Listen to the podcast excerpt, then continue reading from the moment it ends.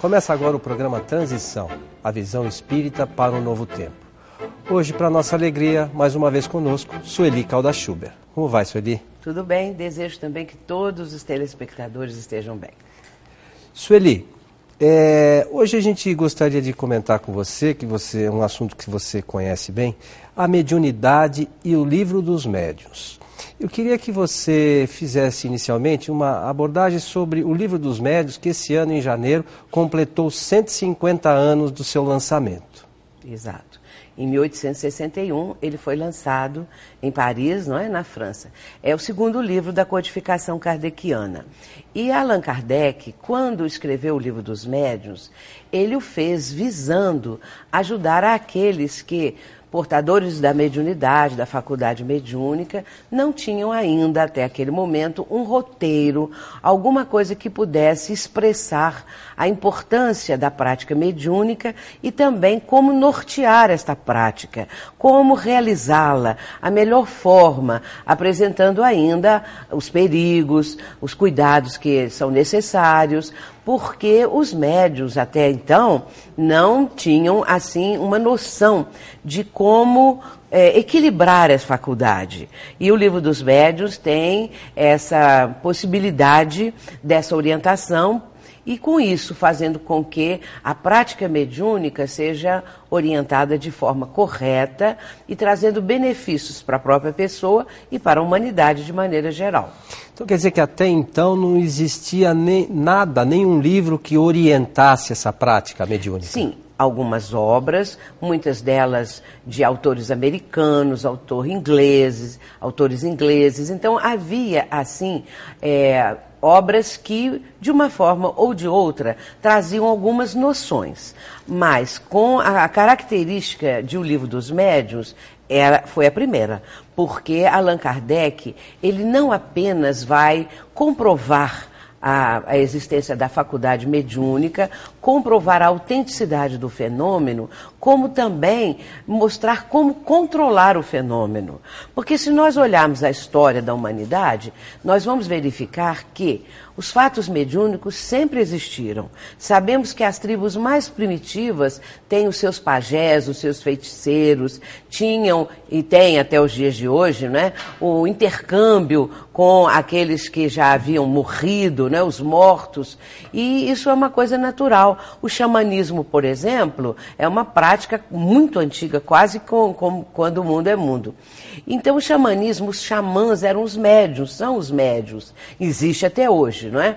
Portanto, sempre existiu. Agora, era uma coisa assim natural. As pessoas davam passividade aos espíritos, os que tinham assim uma incumbência, os profetas, os oráculos, as pitonisas, mas não havia a noção do controle que hora, que momento, como exercer este controle quando o espírito quer realizar determinada ação ou atitude e o médium eh, deveria ter controle e não tinha porque não sabia como fazer. Portanto, o livro dos médiuns, ele comprova a faculdade mediúnica, orienta os médiuns e, sobretudo, ensina esse controle.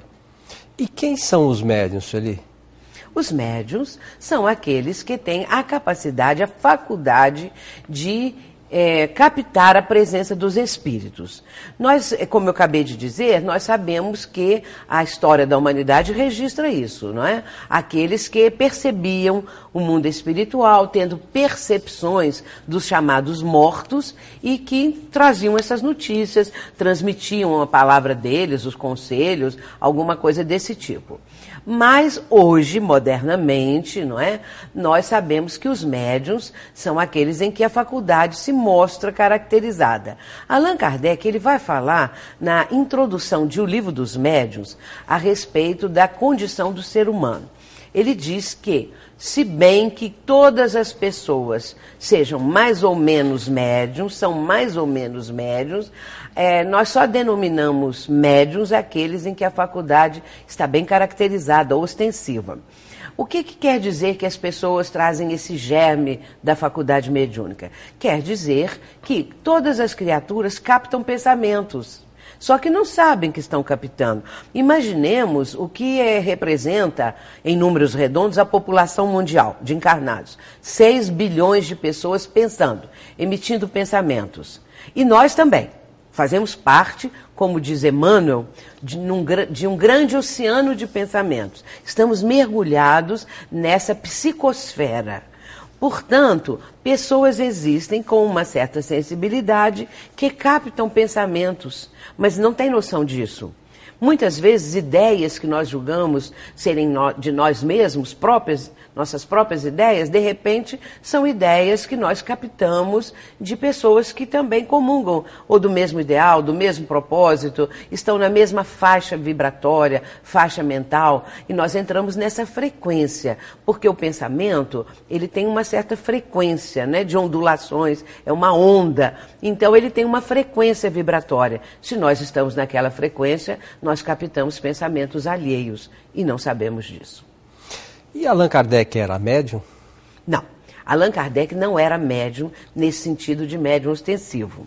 Ele nunca exerceu a faculdade mediúnica porque ele não trazia a faculdade de uma forma que pudesse ser trabalhada, como se diz em Espiritismo, desenvolvida, educada a faculdade. Ele tinha, logicamente, a intuição eu sempre digo que quando Allan Kardec estava escrevendo, quando Allan Kardec estava pesquisando ah, os fenômenos mediúnicos, aquilo que ele ia encontrando, de certa maneira, era uma relembrança. Como aconteceu com Chico Xavier, em programas que fizemos aqui, nós já falamos um pouco sobre Chico Xavier e mencionamos que para Chico, para médios desse nível, de altíssimo nível, né? Eles têm uma lembrança do passado, da vida do mundo espiritual, e quando estão no plano terreno, eles têm esses flashes de lembranças. E no caso de Allan Kardec, com tanta naturalidade, ele vai escrever sobre o assunto. E temos que considerar que ele teve muito pouco tempo. Quando ele lançou o primeiro livro, ele era é, o professor pedagogo famoso na França, Hippolyte Léon Denisard Rivaio. Quando ele vai lançar o livro dos Espíritos, fruto da comunicação dos Espíritos e também dos, dos comentários que ele faz, ali estão 1019 perguntas na edição definitiva. Allan Kardec, então, vai colocando aquelas ideias, ele vai comentando aquilo que os espíritos traziam, né, na, na, através dos médiuns, mas ele próprio não tinha a faculdade, não estava ali sendo um médium dos espíritos. Mas ele tinha conhecimento prévio, porque sendo missionário, ele estava bem capacitado para exercer isso. Muito bem. Então, em 1857, ele lança o Livro dos Espíritos. Naquele momento, logo em seguida, em 1858, ele vai lançar a coleção da Revista Espírita, o primeiro número, né? E que ele vai colocar como subtítulo Jornal de Estudos Psicológicos. Olha, a psicologia era recém-nascida naquela época. E Kardec já estava bem antenado com aquilo que era o moderno da época, né? a última palavra da época. Então, ele já tem essa visão. E depois ele vai, então, fundar também a Sociedade Parisiense, Sociedade Parisiense de Estudos Espíritas.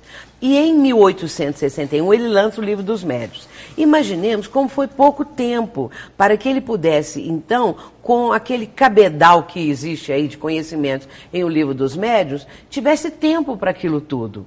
Por isso é que eu digo que ele era tão capacitado que ele já trazia esses arquivos na sua memória, né, no seu acervo espiritual, e aí deu conta do trabalho. Dentro da mediunidade, existem algumas questões que algumas regiões, inclusive cristãs, abordam de maneira diferente a que os espíritas abordam. Então, na sua visão, é, existem pessoas possuídas por demônio? Allan Kardec aborda isso, viu? É, nas suas obras. Em O Livro dos Médiuns, ele vai falar da respeito, a respeito da possessão. pessoas subjugadas por espíritos que têm propósitos maléficos, não é? Porque tanto existem os bons espíritos como existem os inferiores, os maus, e existem os medianos que estão mais ou menos aí no meio, não é? E então espíritos que são espíritos? Quem são esses chamados de demônios obsessores? As almas dos homens, das criaturas, espíritos, não é? Espíritos inferiores. A visão que o Espiritismo apresenta é uma visão que faz justiça a Deus na perfeita justiça divina, não é? Nós entendendo que Deus cria todos os seus filhos de maneira igual, não há privilégios para quem quer que seja, não há proteção, não há coisa nenhuma. Todo mundo é igual, todo mundo foi criado da mesma maneira. Então pode-se entender que Deus não iria criar demônios voltados perpetuamente para o mal. São espíritos que deram preferência a esse tipo de vivência, pelo ódio, pelo rancor, pela vingança, pela própria inferioridade, e aí se tornam perseguidores das pessoas, vão prejudicar as criaturas, e nesse caso, chamados de demônios. Muitos fazem maldades mesmo, não é? E nós encontramos até no Evangelho, nós vamos encontrar, vou só citar uma passagem, a passagem do menino lunático, que está no capítulo 17 de Mateus, logo depois que Jesus desce do Monte Tabor.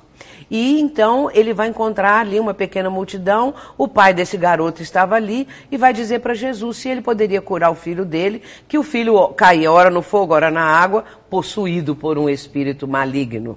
E Jesus cura o menino, não é? Então a gente sabe que isso sempre existiu. Agora, este espírito que estava ali prejudicando o menino, ele vai ter oportunidade de evoluir, não vai ficar sempre assim. Senão seria uma crueldade, não é? De Deus em relação a um filho que ele criou. E, portanto, demônios nessa acepção de que nunca mais vão voltar a ser espíritos equilibrados, não vão progredir, não existe. É, não vai ter espírito que vai ser eternamente mal, né? Não, de jeito nenhum. E o, isso tem a ver, o que essa conotação de demônio tem alguma, alguma coisa a ver com o que os espíritos denominam de obsessores? Sim. No meio espírita, nós denominamos de obsessores os espíritos que fazem o mal. Esses espíritos com propósitos negativos, que querem prejudicar as pessoas, porque vamos continuar naquela linha de raciocínio. Quem são esses espíritos? São almas de pessoas, ou espíritos, né? De pessoas que estiveram aqui no plano físico. E se essas pessoas aqui cultivaram ódio de alguém, se perseguiam determinadas outras criaturas também encarnadas, se elas desencarnam, elas não melhoram, não. Elas continuam com o mesmo ódio, continuam com a mesma raiva, com o mesmo ressentimento, com propósito de vingança, e vão procurar aqueles que ainda encarnados é, eles têm ódio, mantêm aquela, aquela, aquela, aquele ressentimento, aquela situação. Então eles vão procurar, mas também podem encontrá-los no mundo espiritual. Se essas pessoas já desencarnaram, os desencarnados com propósito de vingança encontram aqueles tais. E aí também existe isso no mundo espiritual, essa perseguição de espírito para espírito. E existe de espírito para o encarnado. Então, é uma, são variedade, variedades do mesmo processo obsessivo, mas mantendo o quê? O ódio, a vontade de prejudicar o próximo. Porém, esses obsessores, como a doutrina espírita denomina, um dia vão se arrepender, vão ter remorso dos seus erros e vão enveredar por um novo caminho. Agora, Sueli, você falou da, dessa relação da ação dos espíritos sobre os encarnados. Existe também o contrário? Ação de encarnados sobre espíritos desencarnados, ação mental, ou de encarnados para encarnados também? Em muito termos de obsessão, lembrado, como lembrado. obsessão? Claro, existe. O, uma pessoa, porque nós todos somos espíritos, se estamos momentaneamente revestindo um corpo de carne, um corpo físico, isso não tira de nós a condição espiritual. Continuamos sendo espíritos. Uma pessoa aqui no plano terreno, vamos dizer assim, é, tem raiva de alguém, não é? Essa pessoa morre. Então, aquele que ficou aqui no plano terreno pode mentalmente começar o tempo todo a endereçar para tal criatura, agora espírito, pensamentos de ódio, de rancor, querendo muitas coisas é, erradas para ela, né? Muitas coisas que ela se fosse ela fosse cada vez mais infeliz. Então, pode atingir este espírito se ele não estiver numa posição espiritual melhor. Mas existe uma outra faceta por amor. Às vezes, um, um casal, uma pessoa, um ente querido dessa pessoa parte para o mundo espiritual. Morreu, como a pessoa diz. Aí ela fica inconformada pela morte do filho, do parente, do ente querido e começa a chamá-lo. E começa a querer a que ele esteja perto, começa a querer ver este espírito. E, ou então por herança também. Ah, não deixou a herança que eu queria, deu mais para um irmão, para uma outra pessoa. E aí começa aquela guerra mental em direção àquele desencarnado e aí pode prejudicá-lo. E o encarnado começa a sentir, porque tudo é vibração, tudo é pensamento. Nós temos uma força mental da qual nós não temos ideia. A nossa força mental é algo assim incrível e que nós estamos agora começando a perceber isso. Então quer dizer que, por exemplo, a gente vê muitos casos de pessoas falando: "Ai, meu ente querido morreu, não sei o quê". A pessoa pode acabar de uma certa forma prejudicando a continuidade da caminhada evolutiva desse ente que desencarnou? Perfeitamente. Porque se esse pensamento é constante e se esse pensamento de alguma maneira está atingindo esse desencarnado, que é o alvo dos pensamentos, pode prejudicar, a não ser que ele seja um espírito mais evoluído. Se ele for um espírito que já tem uma certa evolução, ele fica num plano vibratório, mental, que isso não atinge no sentido de prejudicar a sua caminhada evolutiva. Embora que ele possa se entristecer com isso, sentir que esses familiares, essas pessoas eh, deveriam mudar de forma de pensamento, essa coisa toda. Mas se não for espírito com uma certa evolução, vai ser prejudicado sim. Porque fica também numa espécie de teia mental. E essa teia mental o prende, o prejudica, até que ele consiga, então, é, sair desse campo Se desvencilhar, mental. Né? É, desvencilhar. E também tem o caso do encarnado para encarnado, né? Tem essa possibilidade. Existe uma possibilidade de uma pessoa encarnada prejudicar a outra mentalmente.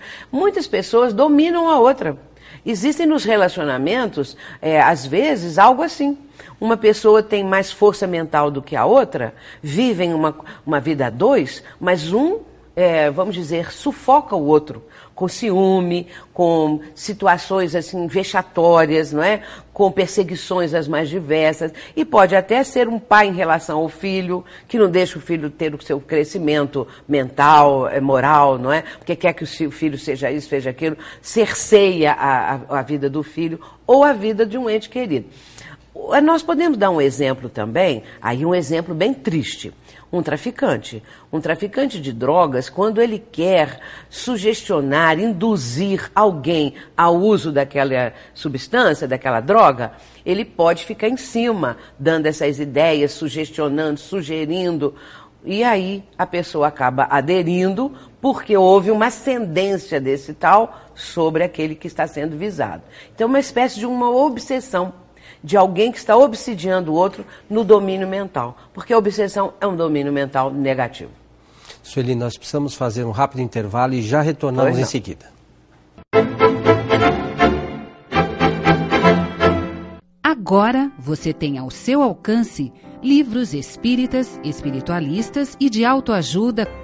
Acesse o site www.megalivros.com.br ou ligue 0 operadora 11 3186 9777 ou 0 operadora 11 3186 9766.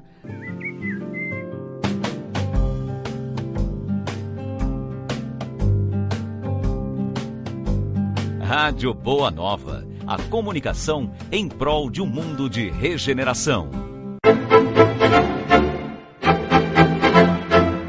Estamos de volta com o programa Transição, hoje com Sueli Calda-Schuber, abordando o tema mediunidade e o livro dos médios. Sueli, existe uma questão que muitas pessoas não entendem bem, né? Precisamos, eu acho que seria interessante a gente esclarecer. No caso de possessão, né, que o livro dos médiuns aborda, é o espírito que quer tomar posse, da, é, acaba tomando posse, vamos dizer assim, do, do, do, do, corpo da pessoa? É a própria palavra dessa ideia, é. né? Possessão tomou posse. A pessoa está possuída, é. como se diz, né? Olha, às vezes há essa ideia que este espírito malévolo, esse espírito do mal, entra dentro do corpo da pessoa. Mas a pessoa é um espírito que é dona daquele corpo ela pode estar tão, assim, é, é, devendo tanto, porque às vezes há uma dívida do passado entre este que é o alvo dessa perseguição e aquele que está perseguindo. E com isso, o que, que acontece com a, esse que deve? Ele fica vulnerável. Ele não tem muito recurso de defesa pessoal porque não adquiriu ainda. E ele pode dar campo a que este espírito que quer dominá-lo, subjugá-lo, consiga isso, mas é uma possessão mental. E sendo uma possessão mental, ela passa a ser também física, porque dominando a mente, induz a criatura a proceder de forma, da forma que ele quer, o que está, é, ali no caso, assediando, o que está perseguindo. E por isso dá uma ideia, esse domínio acontece então muito próximo do espírito obsessor que está fazendo esta vingança e a vítima. Então ela, ela não tem mais assim força de vontade e ela obedece ao comando do espírito, da ideia que o espírito dominou o seu corpo, não é? Então essa é a possessão dentro desse aspecto que o espiritismo explica. Kardec fala sobre a possessão com mais detalhes no livro A Gênese, no capítulo 14 do livro A Gênese, quando ele vai então detalhar essa questão da possessão, mas ele também aborda em O Livro dos Médios. E, e você poderia dentro dos seus estudos, dizer se esse tipo de ação dos espíritos é confundido, às vezes, por pessoas como depressão? Pode ser confundido com muitas coisas, né? Com enfermidades, inclusive.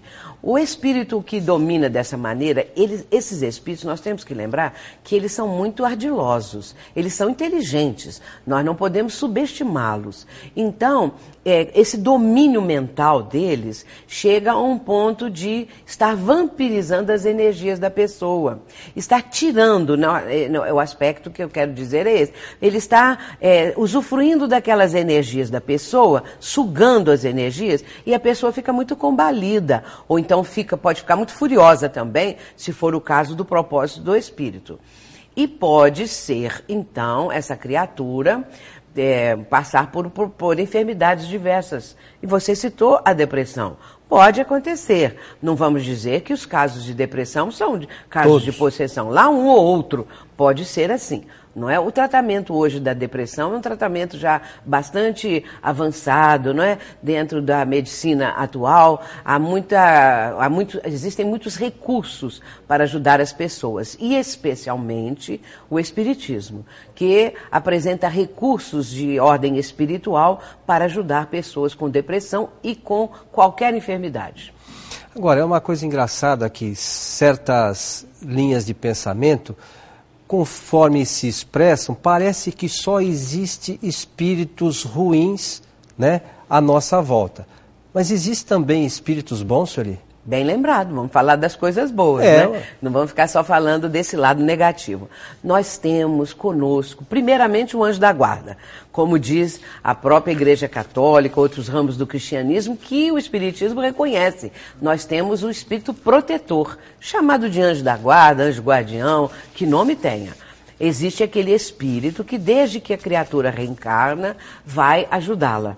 Vai procurar de todas as formas trazer bons pensamentos para a pessoa, livrá-la de alguma coisa nesse campo mental. Não invade a, a criatura no seu livre-arbítrio. Não há, nenhum, nenhuma coisa assim de é, estar é, invadindo o, o livre-arbítrio da pessoa. A pessoa tem a sua escolha pessoal. Mas o espírito protetor, o anjo da guarda, vai dar ideias. Vai lançar ideias, é aquela voz da consciência que muitas vezes a pessoa sente, ah, parece que tem alguém falando alguma coisa. Entre parênteses, não confundir com processos patológicos, né? Como a, a, existe, né? Vários, a esquizofrenia, por exemplo. Fechando parênteses.